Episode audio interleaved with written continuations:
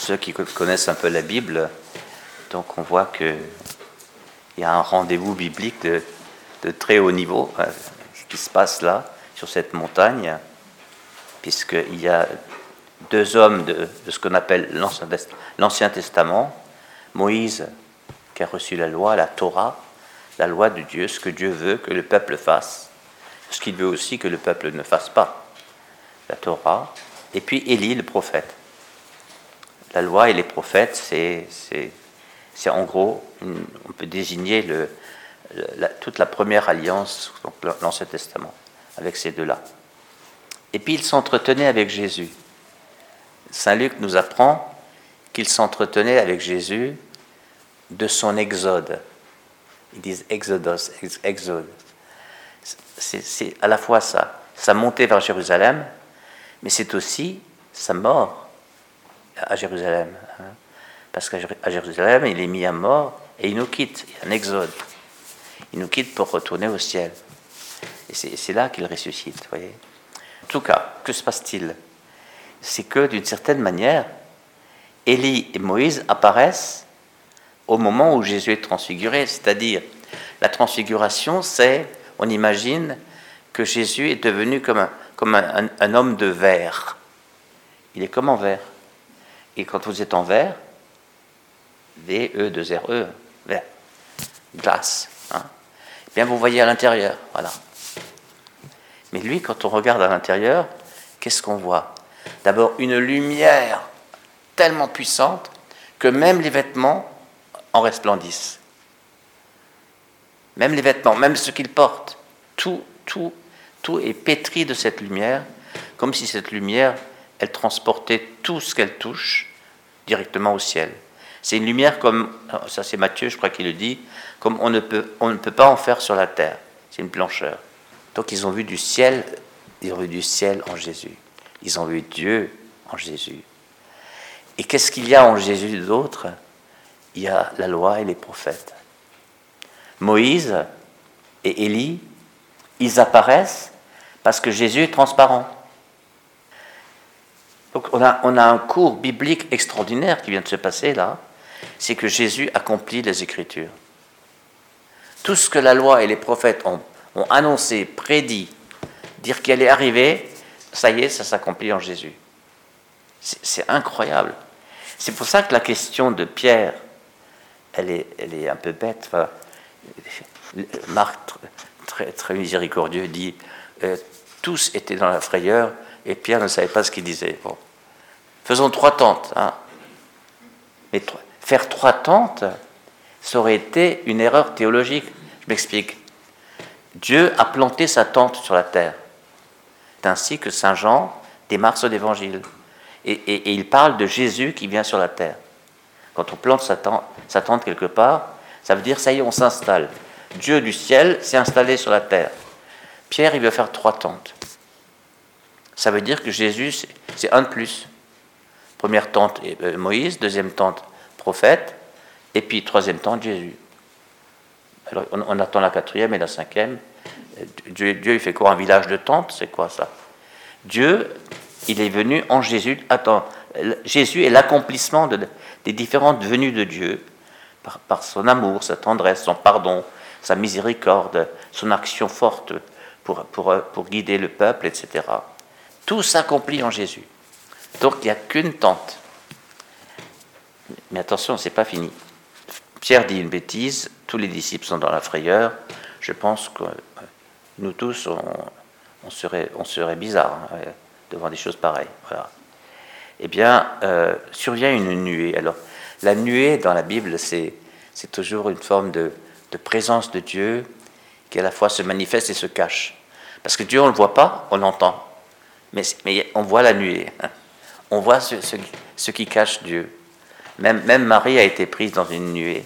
Une, une nuée, l'Esprit Saint te prendra sous son ombre. On dit aussi parfois une ombre. Voilà. Il est couvri de son ombre. Vous voyez, c'est ça. Eh bien, une voix qui dit celui-ci est mon fils bien-aimé. La, voix du Père ne dit pas ceux-ci sont mes fils bien-aimés. Il a dit celui-ci. Il désigne Jésus. Et il dit qui il est, lui? Ce n'est ni le législateur, celui qui a donné la loi, Moïse, ni le prophète, comme Élie, c'est mon fils. Et c'est mon fils bien-aimé.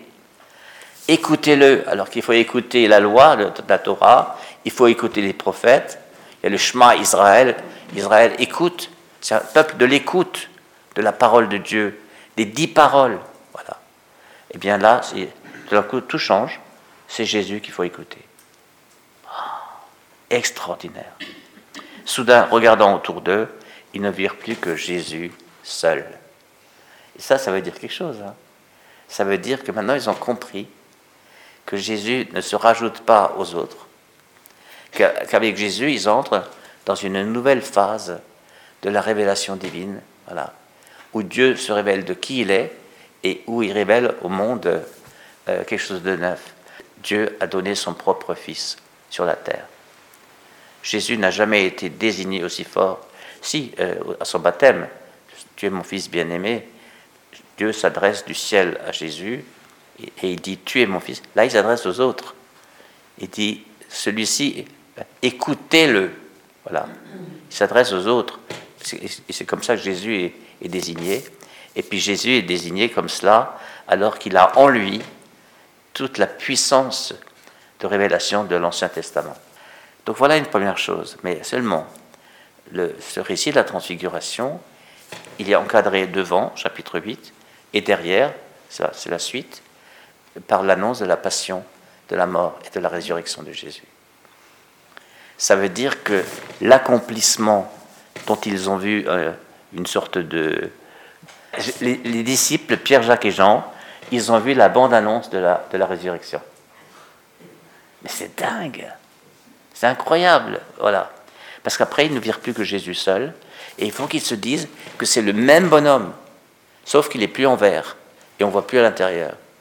Mais à l'intérieur de, cet homme-là, il y a toute la loi et tous les prophètes, toute l'aventure de Dieu avec les humains, depuis le début, étant Jésus, et en Jésus seul avec eux. Voyez Vous pensez bien que ça a augmenté leur foi, ça. Hein et, Jésus les a préparés à, à l'événement de la mort qu'ils prendront tous au début pour un échec.